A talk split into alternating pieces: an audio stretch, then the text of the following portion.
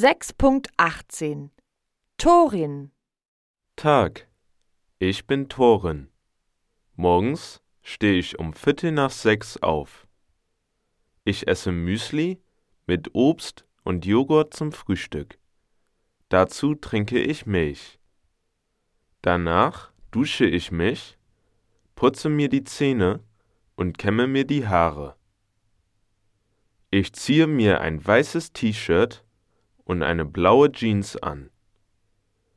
Um zehn nach sieben verlasse ich das Haus.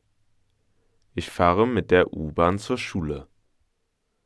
Der Unterricht beginnt um Viertel vor acht.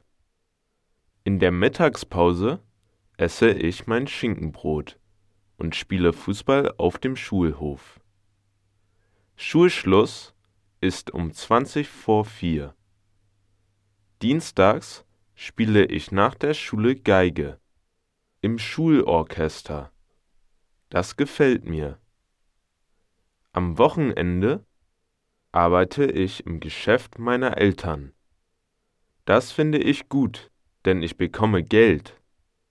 Nach der Arbeit treffe ich mich mit meinen Freunden. Wir spielen Computerspiele.